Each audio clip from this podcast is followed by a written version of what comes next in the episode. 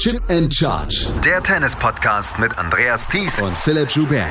Auf meinsportpodcast.de.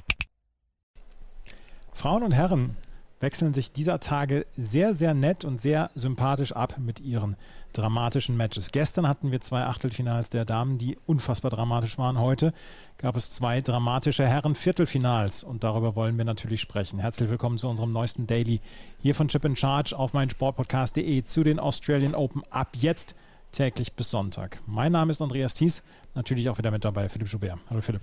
Hallo Andreas. Ja, im Moment wechseln sich die tollen Matches auf der Herren- und Damenseite ab. Ja, wir sprechen natürlich nachher noch über die Damen-Matches, die passiert sind, wo ja auch die eine oder andere Überraschung dabei war, aber dieses Mal haben sich auf jeden Fall die Herren verdient. Ja, die Herren haben es sich verdient. Wir haben heute zwei Matches erlebt, zwei Viertelfinals, die es wirklich in sich hatten. Und die beide ja ein ähnliches Pattern hatten, wie die Amerikaner oder die Engländer sagen, weil beide Matches gingen erst mit 2 zu 0 an den Favoriten. Dann holte der Außenseiter die nächsten zwei Sätze und im fünften Satz konnte der Favorit wieder das Spiel an sich ziehen wir fangen an mit dem Match von heute Nachmittag. Das Match von heute Nachmittag war das Match zwischen Rafael Nadal und Denis Shapovalov. Und wir hatten auch schon ein bisschen vorher darüber spekuliert, hm, ginge es vielleicht, dass äh, Shapovalov hier Nadal dann auch besiegen kann. Und wir haben uns gedacht, ja, das ginge wohl schon. Wir wissen halt immer noch nicht zu 100 Prozent, wie gut drauf ist Rafael Nadal nach seiner Verletzung. Er hat lange nicht gespielt. Er hat quasi ab Wimbledon nicht mehr gespielt letztes Jahr und, und hatte seine Fußverletzung und hatte dann auch noch Corona und so. Und er war selber ja unsicher. Aber er hat hier bislang ein gutes Turnier gespielt. Dennis Shapovalov hat gegen Alexander Zverev kein überragendes Spiel geliefert, aber er hat ein gutes Spiel geliefert und er war verdient in dieses Viertelfinale eingezogen. Rafael Nadal hat das Match gewonnen. 6 zu 3, 6 zu 4, 4 zu 6, 3 zu 6 und 6 zu 3. Und Philipp, eigentlich ist ja Rafael Nadal jemand, der die Hitze lieben sollte, gerade bei den Australian Open. Der Ball springt sehr, sehr hoch ab. Er nimmt den Spin an von Rafael Nadal. Das hat man in den ersten zwei Sätzen gesehen. Dann sah man allerdings auch, dass Rafael Nadal nicht mehr der Jüngste ist. Und der fünfte Satz, dass er den gewonnen hat, empfand ich ein bisschen als überraschend. Hast du das genauso gesehen? Oh, auf jeden Fall. Also es schien ja eine Wiederholung auch vom Match vom letzten Jahr zu werden, wo Tsitsipas auch 0-2 Satzrückstand gegen ihn aufgeholt hat. Es würde ja auch Sinn machen, dass er gegen die jungen Typen verliert, vor allem wenn es dann eng wird. Und er hat es ja nachher auch thematisiert. Er hat jetzt nicht gesagt, ja, ja, ich war total platt, ich hätte es verlieren sollen, sondern naja, ich war echt dann schon ziemlich erschöpft im dritten und vierten Satz. Man hat ja auch an den Reaktionen von Shapovalov gesehen, wie er sich über den Verlust des fünften Satzes geärgert hat. Da war er am Anfang, also er hatte 3 und 4 gewonnen, er war Anfang fünften Satz gleich wieder im Aufschlagspiel von Nadal drin und dann gibt er den Aufschlag wirklich ziemlich schusselig daher und verliert dann das Match. Und naja, wenn man so ein bisschen auf die Statistiken guckt, war eine, war eine enge Sache zwischen den beiden, aber ich glaube, Shapovalov kann sich da schon in den Hintern beißen, dass er es weggegeben hat. Und naja, Nadal wird froh sein, obwohl er eben nicht so fit ist, wie, wie vielleicht zu seinen allerbesten Tagen, dass er trotzdem das Match überstanden hat. Und ich glaube, da kann man dann zum Ende hin sagen, überstanden. Und hier weiterhin die Chance hat, ein 21 Grand Slam Turnier zu gewinnen.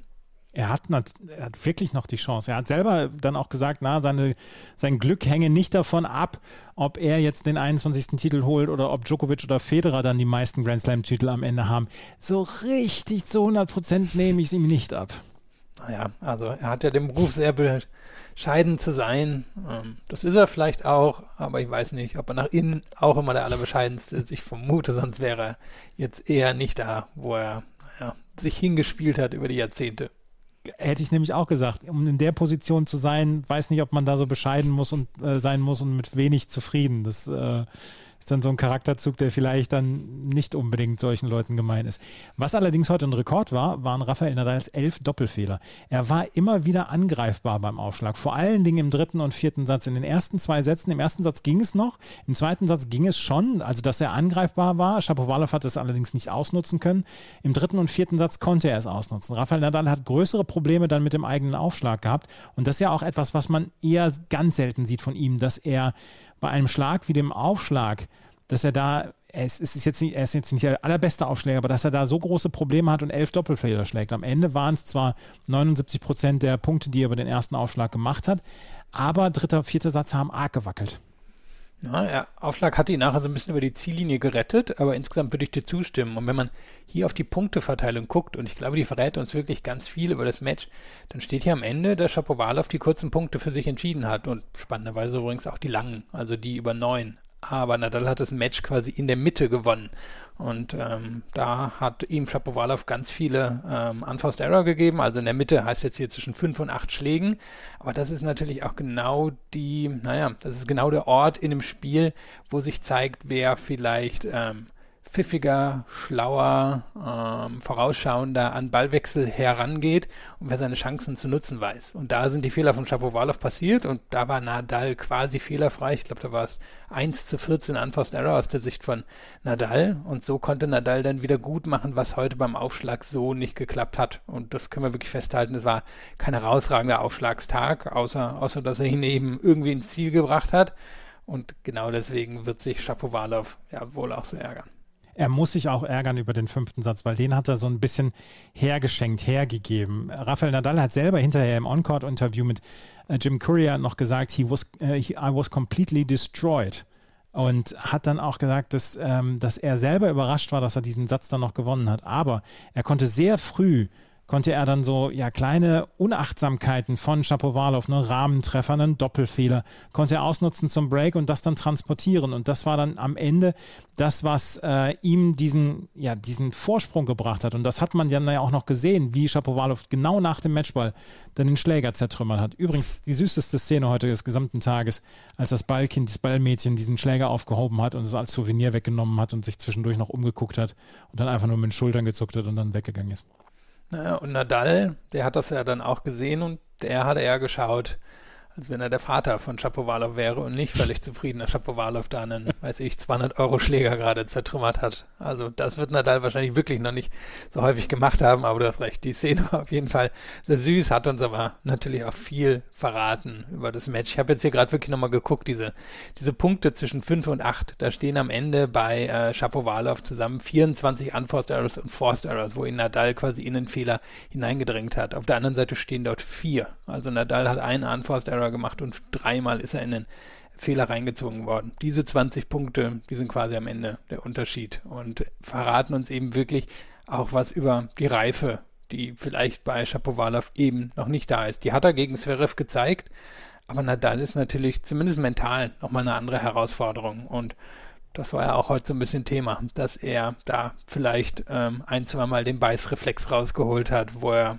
gar nicht so nötig war es war vielleicht dann auch so ein bisschen persönlich geworden im Laufe dieses Matches, weil Dennis Shapovalov hat sich über Rafael Nadal aufgeregt, dass der nach dem ersten Satz zu lange gebraucht hat, dass der dann zwischendurch ein Medical Timeout genommen hat, wo es dann eigentlich nur darum ging, dass er ein Mittel gegen Unwohlsein bekommen hat. Da gab es, glaube ich, nicht mal ein Medical Timeout für.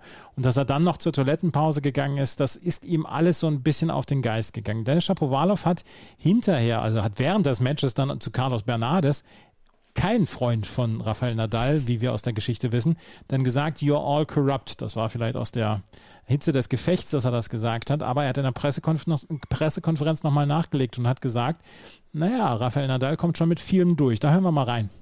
I mean, I think I misspoke when I said that uh, that he's corrupt or whatever. I said, you know, it's definitely emotional, but I do I do stand by my side. I think uh, it's unfair, uh, you know, how much Rafa's getting away with.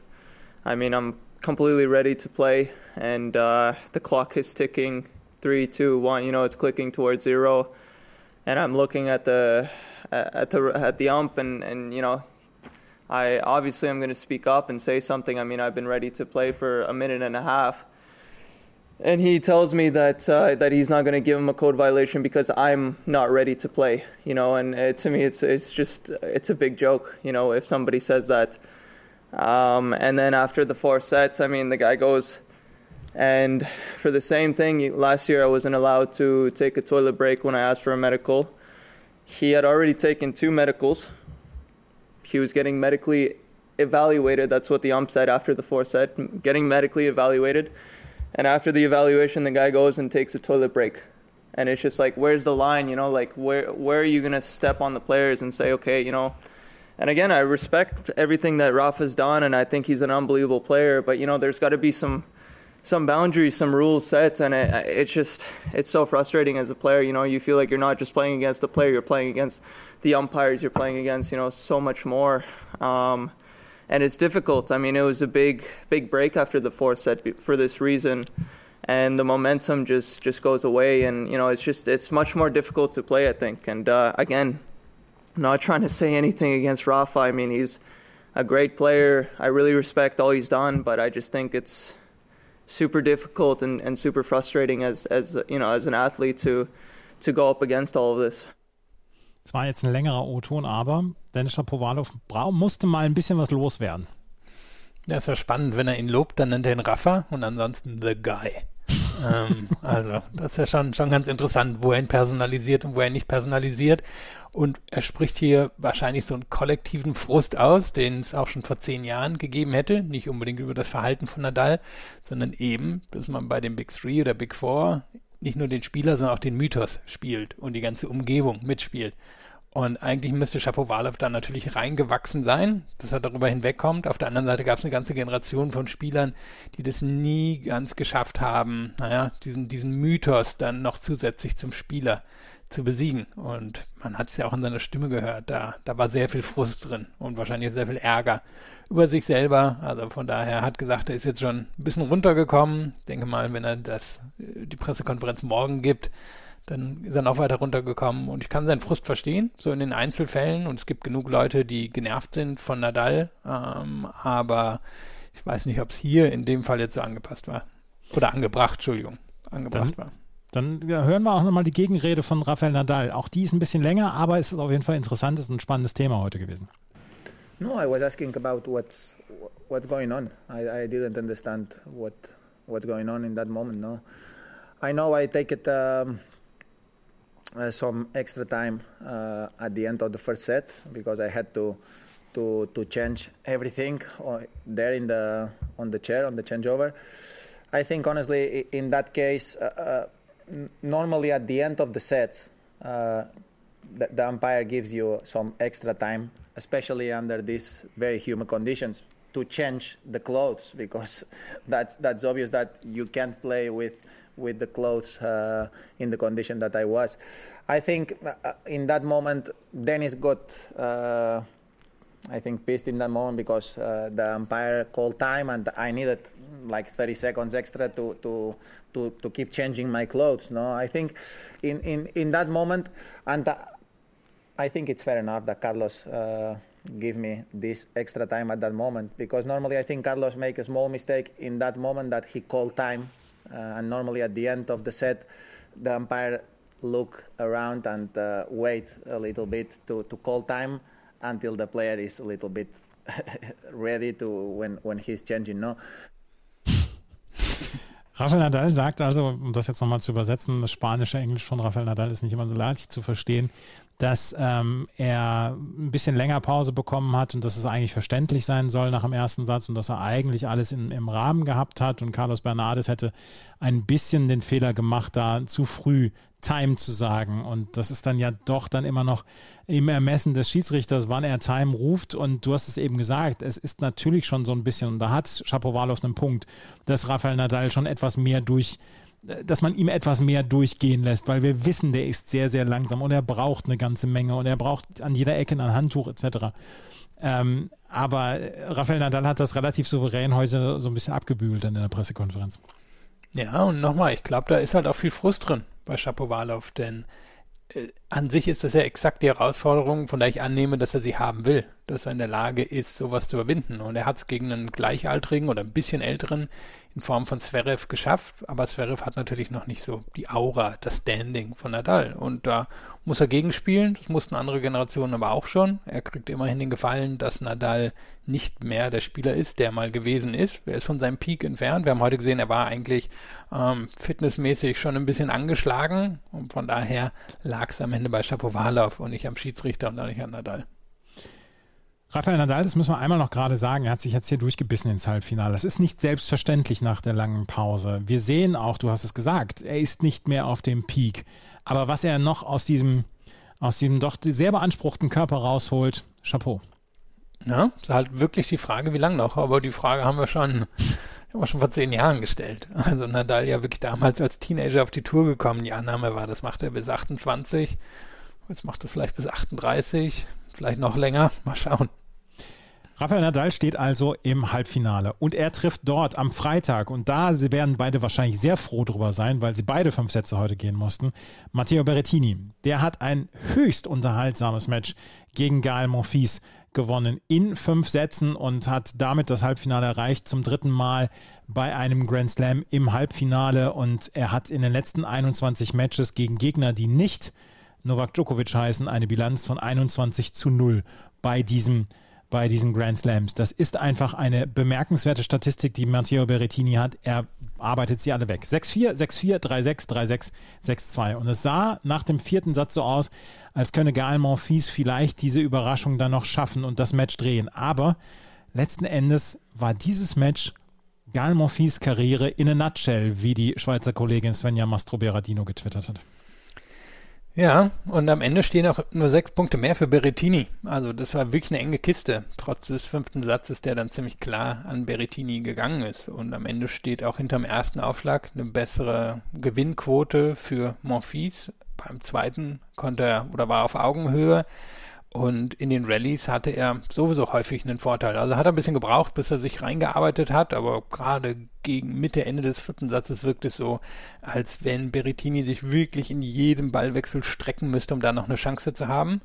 Und dann beginnt der fünfte Satz und dann hat es, keine Ahnung, zehn Minuten gedauert, bis 4-0 stand oder so. Da war das dann super schnell weg. Und irgendwie ist Monfils da die Puste ausgegangen. Also entweder wirklich physisch oder dass er das mental nicht so lange aushalten konnte, weil er auch wusste, auf der anderen Seite steht jemand, der der wird mir das Match jetzt nicht geben, allein schon, weil er das Surf hat. Auf jeden Fall ist Monfils da total weggeknickt, nachdem er, würde ich sagen, für zweieinhalb Sätze vorher der bessere Spieler war. Eine ganz interessante Statistik, und das muss ich dir jetzt einmal loswerden. Die Australian Open haben wahrscheinlich den besten ähm, Statistikteil auf der Seite aus open.com. Ähm, und da kann man sehr, sehr tief in die Statistiken reingehen. Eine ganz interessante Statistik, die ich dort ausgegraben habe, ist im ersten Satz ähm, das Verhältnis von Vorhand zu Rückhandschlägen bei Matteo Berrettini war 90 zu 42. Wir wissen, dass Berrettinis Rückhand vielleicht einer der schwächsten Schläge der Top 10 ist, wenn man es so überspitzt sagen möchte. Da hatte er äh, Gael Fies im Griff. Auch im zweiten Satz war diese, ähm, war diese Quote noch sehr pro Berrettini. Im vierten Satz musste Berrettini mehr Rückhand als Vorhand spielen.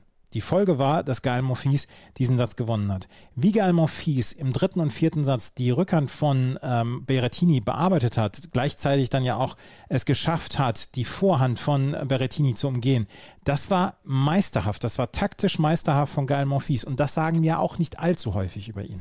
Ja, und das war auch vor allem, hat er sehr viel Tiefe drin gehabt. Ähm, glaube, da gab es auch irgendwann die Statistik. Also er, er hat Berrettini immer weiter nach hinten gedrängt und Berrettini will nun mal keine vier Meter hinter der Grundlinie stehen. Der will auf der Grundlinie stehen und mit der Vorhand seine Punkte machen. Und das hat Monfils wirklich gut und konzentriert und wie du sagst, taktisch meisterhaft gemacht. Und daher frage ich mich, ob, ob das für ihn irgendwann auch erschöpfend war, quasi diesen Plan immer und immer weiter zu folgen. Denn das Ding ist jetzt, sagen wir, ein etwas limitierterer Tennisspieler, der weiß halt, ich habe halt nur zwei Möglichkeiten und Murphy ist kein limitierter Tennisspieler, der hat halt acht Möglichkeiten. Sich dann aber an Möglichkeit eins die ganze Zeit halten zu müssen, das ähm, erfordert wahrscheinlich eine Disziplin, die nicht allen angeboren ist. Also ich meine, wer von uns ist super diszipliniert? Und ähm, ja, so hat er dann den kurzen Wackler Anfang des fünften Satzes gehabt und ja, der Wackler hat dann zu einem 0-4 geführt und dann war es wirklich weg. 30-0 hat er im fünften Satz noch bei eigenem Aufschlag geführt und da hat man gedacht, ja, wenn er das jetzt durchziehen kann, ja, und dann ist er vielleicht auch ein bisschen übereuphorisiert gewesen. Aber Matteo Berrettinis Rückhand ist angreifbar und war auch bei diesem Turnier angreifbar und ist auch in diesem Match angreifbar gewesen. Und das hat die ganze Sache sehr, sehr interessant gemacht. Dass allerdings Matteo Berrettini trotz dieser Rückhand ähm, dann immer noch diese Halbfinals erreicht und dass er immer noch 21 zu 0 steht in den letzten drei Grand Slam Turnieren.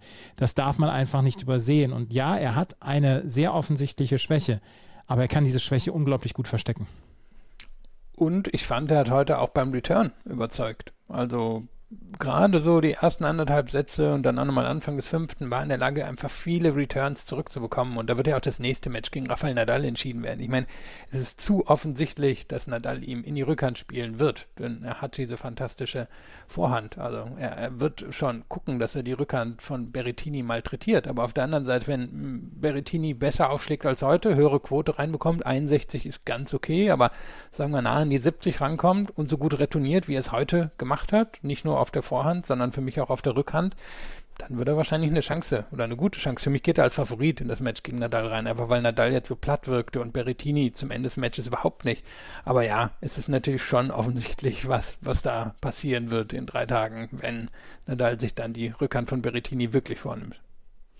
Wir werden es sehen. Am Freitag ist das Halbfinale bei den Herren und ähm, die beiden jetzt Berrettini und Nadal haben jetzt zwei Tage Pause Nadal kommen die, diese zwei Tage sehr, sehr entgegen und auch Berrettini wird sicherlich nichts dagegen haben, denn es gibt eine Änderung dieses Jahr im Zeitplan. Am Donnerstag gibt es beide Damenhalbfinals in einer Night Session und am Freitag geht es nachmittags los mit dem ersten Halbfinale und dann abends das zweite Halbfinale. Lass uns gerade noch auf die beiden, auf die vier Achtelfinals von gestern zu sprechen kommen. Da hatten wir nämlich auch sehr, sehr gute Matches. Stefanos Tsitsipas in fünf Sätzen gewinnt gegen Taylor Fritz. Marin Cilic verliert in vier knappen Sätzen gegen Felix Auger-Aliassime. Alex Dimenor hat keine Chance eigentlich gegen Yannick Sinner in drei Sätzen.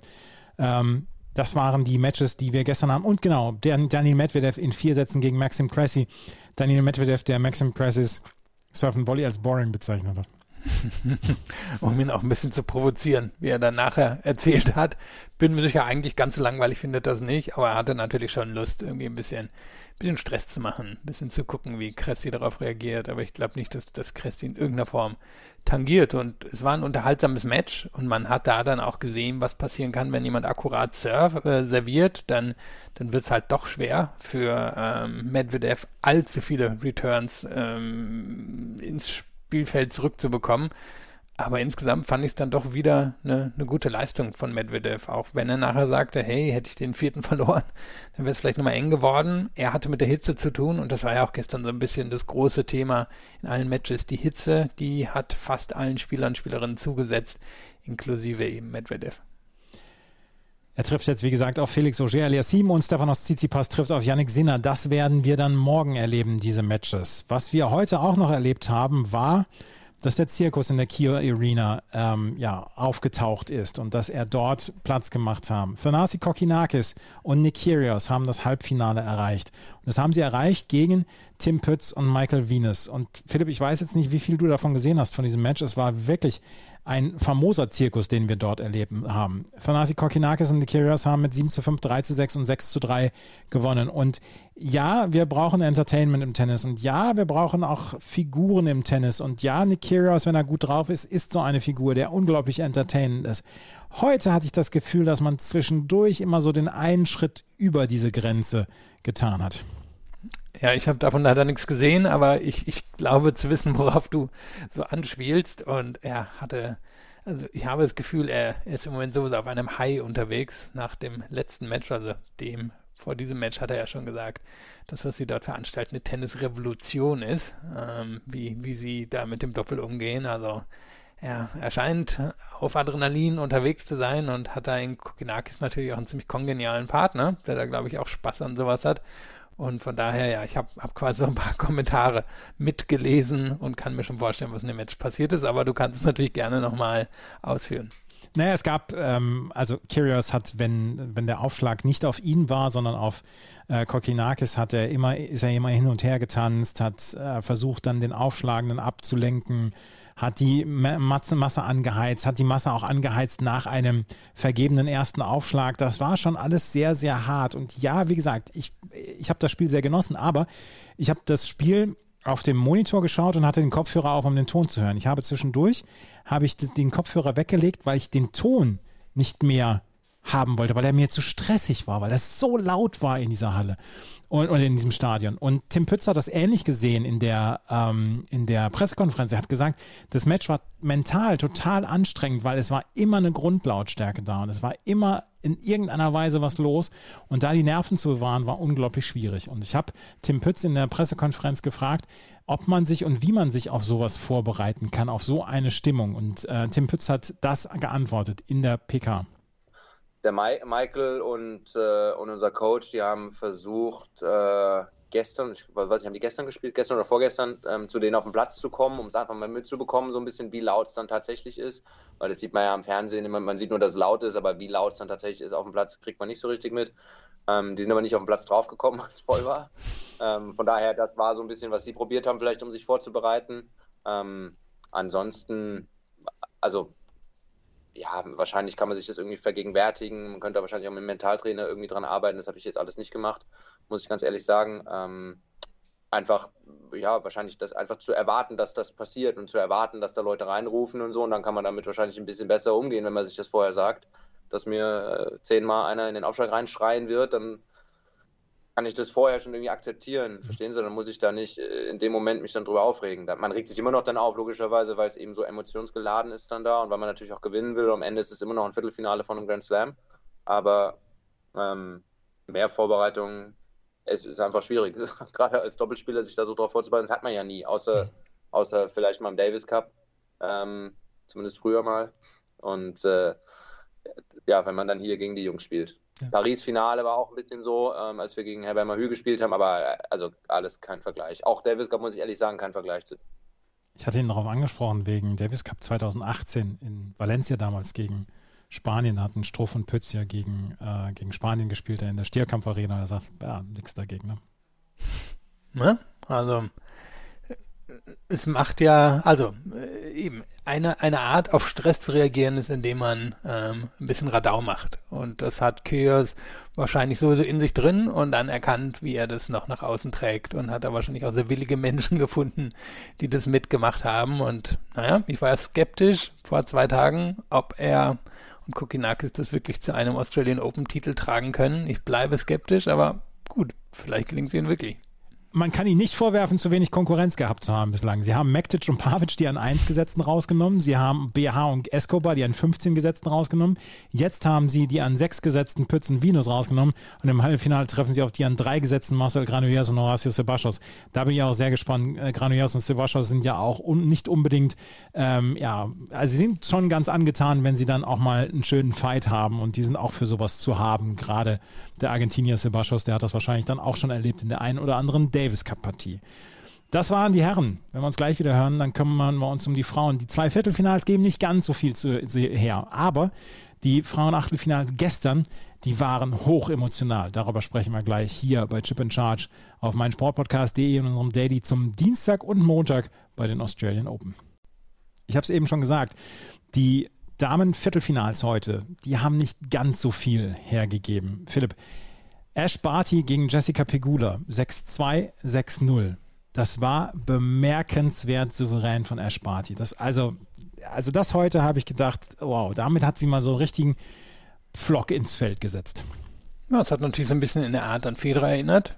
Ähm, so vielleicht fünf bis zehn Minuten gebraucht, um da reinzukommen, aber als sie einen Rhythmus gefunden hat, hat sie es halt durchgezogen. Und die Gegnerin hat sie leicht gemacht, müssen wir sagen. Am Ende irgendwie hat Pegula sieben Winner äh, gegen 26 Unforced Error stehen.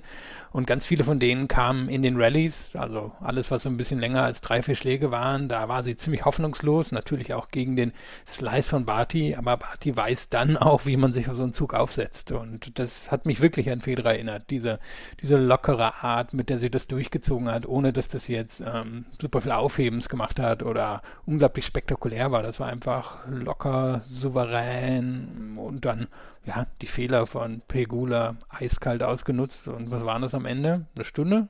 Mhm. Nicht viel länger, oder? Also äußerst souveräner Sieg. Thanasi Kokinakis hatte auf Twitter gefragt, ob, äh, ob Ashbart überhaupt geschwitzt habe. Also wie gesagt, das war unglaublich souverän. Und jetzt hören wir auch nochmal in die Pressekonferenz von Ash Barty rein, die sich dann ähnlich diplomatisch dann auch wie Roger Federer, wenn wir schon bei dem Vergleich mit Federer sind, ausgedrückt hat. Jess made me work really hard, and I think the scoreline definitely wasn't an indication of how the match the match felt. Um, all in all, I knew that I had to play my very best tennis tonight to, to match it with Jess and put her under the pump. And I was able to, to serve well, find plenty of forehands, and, and just try and control the court. I was just trying to be assertive and be aggressive when I could, uh, and, and run and, and use a chisel and, and kind of defend when I had to. So I think I had a really good mix, mix tonight, but that was definitely Jess forcing me to, to play some of my best stuff.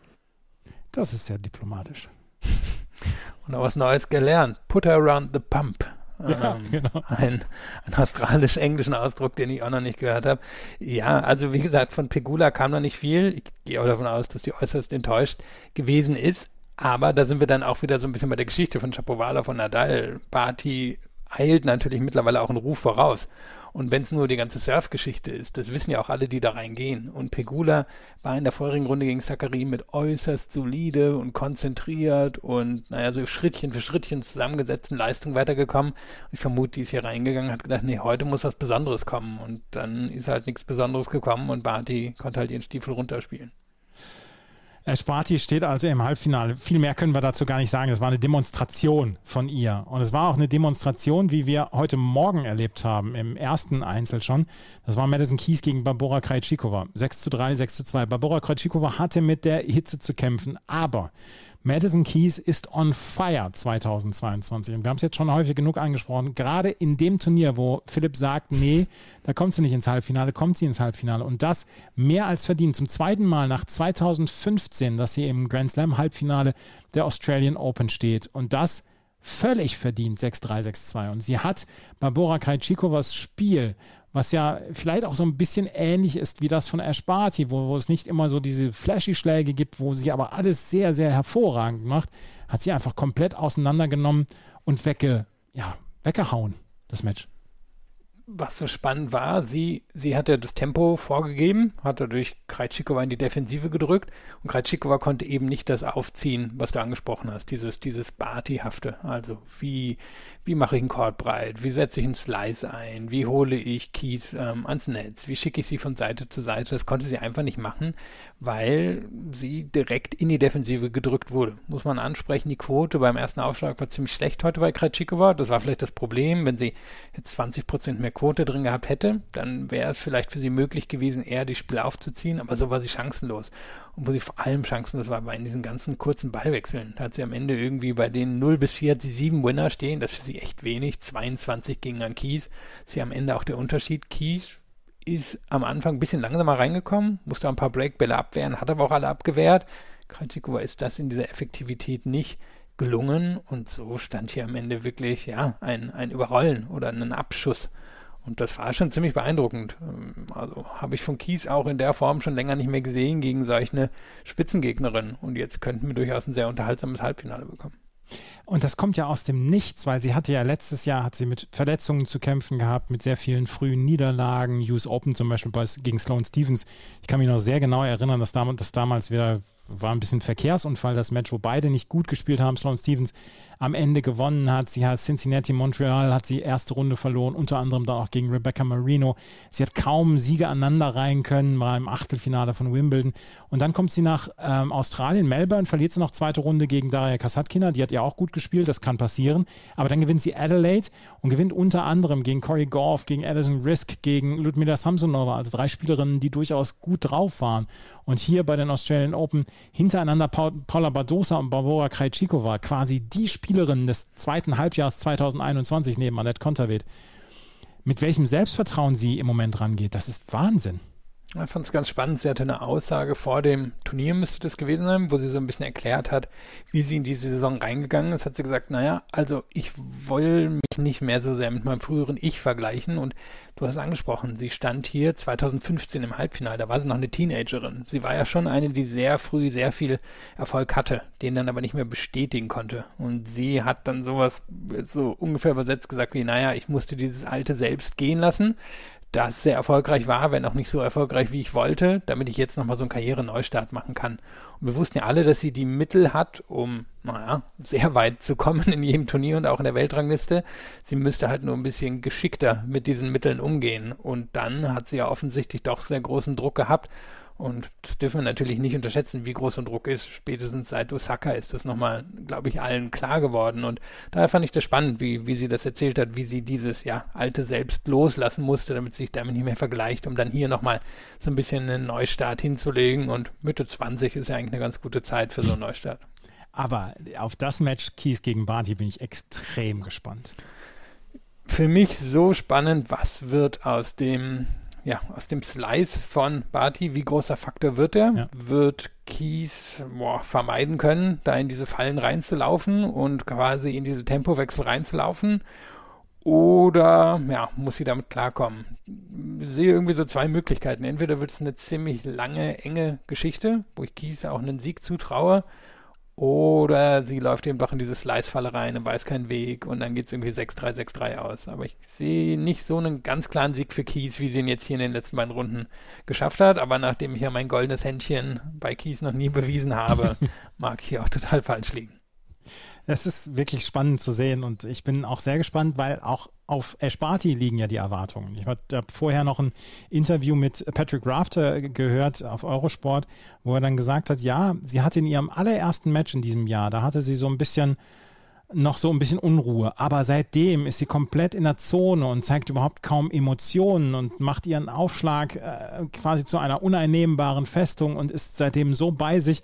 Und er hatte dann auch gesagt, wenn du Erfolg hast, wenn du gut spielst, dann spürst du diesen Druck gar nicht. Dann spürst du den Druck auch von außerhalb nicht, den die Australier auf dich ähm, einpratzen lassen. Und äh, er sagte, das hätte sie im Moment. Da bin ich wirklich sehr gespannt, weil wir haben es auch schon anders gesehen. Ähm, wir haben sie auch schon, wir haben sie auch schon in Pressekonferenzen reingehen sehen mit ihrer Nichte, damit sie so ein bisschen den Druck von, von der PK dann auch wegnehmen kann. Sie hat jetzt zweimal hintereinander hier ein Halbfinale verloren. beides ja. Mal war sie als Favoritin drin. Ich hatte über die Offseason noch ein ziemlich spannendes Interview gehört, wo wir schon bei Interviews sind. Ich weiß ja nicht mehr, wie der Mensch hieß, aber es war ihr Mental Coach und der wurde in einem australischen Radioprogramm interviewt, Conversations heißt das. Und der hat so ein bisschen erzählt, wie er quasi mit ihr arbeitet, damit sie mit diesem Stress umgehen kann, den sie natürlicherweise halt wie jeder Mensch empfindet. Und hat quasi so, ähm, ja, ähm, so, so Erinnerungen aus der Kindheit aufgebaut, wenn sie glücklich war. Ne? Also wann, wann hat sie sich ganz nah bei ihr gefühlt? Und die visualisiert sie jetzt quasi in den Momenten, wo der Stress kommt, ne? damit sie, damit sie sich in, in diesem, ja, in dieser kindlichen Freude befindet. Und er meint, also so wie ich verstanden habe, haben sie Ende 2019 oder Ende 2020, weiß nicht mehr ganz genau, damit angefangen. Auf jeden Fall vor Wimbledon letzten Jahres, da wurde das Interview geführt und das, das hat sie so ein bisschen als den entscheidenden Schritt empfunden. Also kann man unter Conversations heißt der Podcast, kann man das finden, war, war sehr spannender Einblick, wie Barty in solchen Matches vorgeht. Und Ben Crow heißt der äh, Mentalcoach von ähm, Ash. Ben Crow, C-R-O-W-E. Das ist der Mentalcoach von Ersparti. Ja, das waren die äh, Viertelfinals von heute. Die hatten eigentlich gar nicht so viel zu bieten, aber wir konnten doch ein bisschen mehr dann noch bringen. Aber die Achtelfinals gestern, die waren etwas für, für, naja, fürs Herz, möchte man sagen. Erst gewinnt Danielle Collins gegen Elise Mertens in drei Sätzen. 4-6, 6-4, 6-4. Das war schon eine, eine Geschichte, wo man sagt, es, erst war auf jeden Fall war es ein, war es ein Riesenmatch. Und auf der anderen Seite Danielle Collins, wie sie sich dann durch ihre eigenen persönlichen Krankheiten und Verletzungen im letzten Jahr durchgekämpft hat und hier zum zweiten Mal im Viertelfinale in ihrer Karriere steht, das war schon wirklich beeindruckend. Das das emotionalere Match war dann allerdings das zwischen Alize Cornet und Simona Halep. Wir wussten vorher, die Bilanz von Simona Halep gegen Alize Cornet ist gruselig, um es im besten Fall auszudrücken. 1 zu 4 war es, glaube ich. Jetzt ist es 1 zu 5, weil Cornet gewann mit 6 zu 4, 3 zu 6 und 6 zu 4 in der brütenden Hitze von Melbourne. Und Alize Cornet gewinnt oder erreicht zum ersten Mal in ihrer Karriere ein Viertelfinale und das im 63. Anlauf. Und dann wurde sie von ähm, Jelena Dokic interviewt. Jelena Dokic, früher selbst Weltklasse-Spielerin.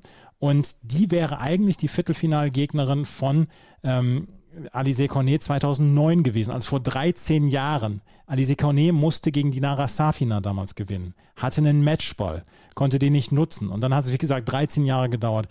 Und ähm, als Alize Cornet dann gesagt hat, Mensch, ich hätte 2009 so gern gegen dich gespielt, da flossen dann bei beiden Tränen. Das war der, das war das, der Moment fürs Herz da gestern.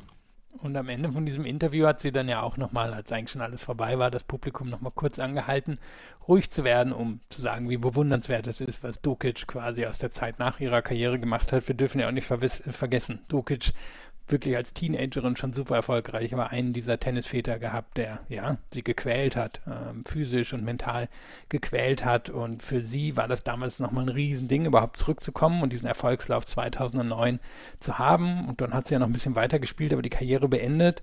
Und das, glaube ich, hat unglaublich viel Kraft gebraucht. Und das, das hat Conny angesprochen, damit sie eben auch nochmal alle wirklich mitbekommen. Und wir hatten ja schon die Tage gesagt, sie war auch diejenige, die diese ganze Punkt Schwei-Geschichte nochmal neu angestoßen hat, nachdem so die allererste Welle damals vorbei war. Und das ist eine Rolle, die Cornet häufiger einnimmt. Und Cornet, glaube ich, kann sehr dramatisch sein, erzählt sie auch sehr, sehr offen, aber ist, glaube ich, auch einfach ein, ein Mensch mit sehr korrekten Werten, ähm, die da auch öffentlich zu steht und die da kein Blatt vor den Mund nimmt und keine Angst hat. Und ich finde, das hat man gestern gesehen, wie, ja, wie angenehm sie da mit der ganzen Geschichte dann auch umgegangen ist nach dem Match. Also das war gestern eine Geschichte, die wirklich sehr, sehr ans Herz gegangen ist zwischen Jelena Dukic und ähm, Alice Cornet. Simona Halep hatte gestern wirklich Probleme mit der Hitze und hat am Ende nichts mehr zusetzen können. Cornet zieht also ins Viertelfinale ein und sie trifft jetzt auf Daniel Collins und Madison Keys hatte vorher gesagt, boah, ich hätte schon Bock auf ein Viertelfinale Collins gegen Cornet. Die ist auch Tennisfan. Also es sollte hochdramatisch werden und wir werden wahrscheinlich relativ viele lange Ballwechsel sehen. Noch, noch eine Statistik, nämlich aus dem Match zwischen Conny und Halep, die wirklich völlig skurril ist. Ähm, am Ende hat Halep alle, alle Ballwechsel bis acht Schläge mit 75 zu 58 gewonnen. Das ist einfach, damit gewinnt man ein Match in 95 Prozent der Fällen und verliert dann aber die langen Ballwechsel mit 30 zu 12. Und was ja von Halep von gestern bleibt, ist Halep irgendwie keuchend, steht da, ist er überhaupt nicht klargekommen mit den Bedingungen und Cornet hat es dann, ja, in diesen ewig langen Rallyes wirklich aus ihr herausgewrungen, einen Fehler nach dem anderen. Das kann Collins natürlich auch. Die hat nämlich gestern auch die kurzen Ballwechsel klar verloren und es dann über die langen geholt. Also bin sehr gespannt, wenn die beiden aufeinandertreffen, wie das wird. Vermutlich ist Collins schon die leichte Favoritin, hat ja auch schon Erfahrung etwas später in Grand Slams, aber ich kann mir vorstellen, wenn Conny weiterkommen sollte, dann wäre sie, sie eine sehr populäre Halbfinalistin. Morgen werden wir dann auch noch eine weitere Viertelfinalistin erleben, die zum siebten Mal ein Grand Slam Viertelfinale erlebt, aber zum ersten Mal erst bei den Australian Open. Das ist Kaya Kanepi. Die ist seit Ewigkeiten dabei bei diesen Grand Slams. Und seit Ewigkeiten macht sie sich einen Sport daraus, große Spielerinnen zu schlagen. Angelique Kerber in der ersten Runde. Und gestern hat sie es geschafft gegen Arina Sabalenka. 5-7, 6-2, 7-6. Beide, sowohl Kanepi als auch Sabalenka, hatten mit ihrem Nervenkostüm zu kämpfen. Sabalenka vor allen Dingen auch mit ihrem Aufschlag. Aber dass Kanepi das am Ende dann durchgezogen hat, mit 10 zu 7 in diesem Match-Tiebreak, das nötigt mir allergrößten Respekt ab. Und dann nach so einer langen Karriere dann noch mit Mitte 30 jetzt äh, das Viertelfinale hier zu erreichen und dann mal wieder ein Viertelfinale zu erreichen. Und das ist nicht, das ist keine Premiere für sie wie bei Alice Cornet, sondern sie hat das wirklich schon häufiger gemacht. Das ist eine große Geschichte dann gestern auch gewesen. Gestern war der Tag für die großen Geschichten bei den Frauen. Ja, und für, für die großen Emotionen. Denn es war ja auch in dem Match so, dass Kanepi schon 5-4, 40-0 im dritten Satz geführt hat vier Matchbälle hergegeben hat, dann hatte sie schon im Tiebreak gedacht, sie hätte das Match gewonnen, als sie quasi den siebten Punkt erreicht hat. Dann ging er auf, ach nee, ist ja bei den Australian Open anders, musste nochmal Anlauf nehmen. Also das war, war schon ziemlich verrückte Geschichte. Und äh, Sabalenka hat sich das Leben unglaublich schwer gemacht. Du hast die Doppelfehler angesprochen.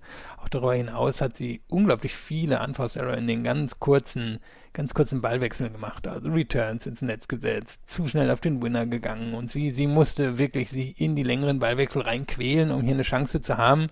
Und am Ende haben die Nerven dann von Canepi gehalten und sie ist ins Viertelfinale eingezogen, wo sie wohl wieder Außenseiterin ist. Ich vermute auch wieder nicht weiterkommen wird, aber es ist natürlich trotzdem ein, ein schönes Quartett, was sie sich da zusammengesetzt hat. Absolut. Und da werden wir dann morgen früh um eins werden wir Collins gegen Cornet erleben und dann um 3 Uhr, nicht vor 3 Uhr, das Match Swiontek gegen Kaya Kanepi. Swiontek hat gegen Sorana Kistea ein ganz knappes Match in drei Sätzen 5-7, 6-3, 6-3 gewonnen. Und dann, danach wird es dann die beiden Herren-Viertelfinals geben. Da die Frauen schon am Donnerstag ihre beiden Halbfinals spielen, sind die beiden Frauen-Matches morgen sehr früh angesetzt. Ähm, ja, das war es für heute eigentlich, oder? Ach so, eins noch, eine Nachricht haben wir noch.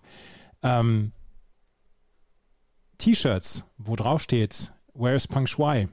dürfen jetzt getragen werden auf der Anlage. Eigentlich haben die Australian Open ein sehr striktes Verbot, was politische Botschaften angeht. Es gab zum Beispiel während der Qualifikation gab es Leute, die ähm, äh, T-Shirts getragen haben, wo sie für Novak Djokovic zum Beispiel eingestanden sind, die wurden sofort konfisziert und auch die letzten Tage wurden hier auf der Anlage im Melbourne Park dann T-Shirts konfisziert mit der Aufschrift Where's Peng Shuai, aber Craig Talley hat gesagt, nein, das lassen wir jetzt zu.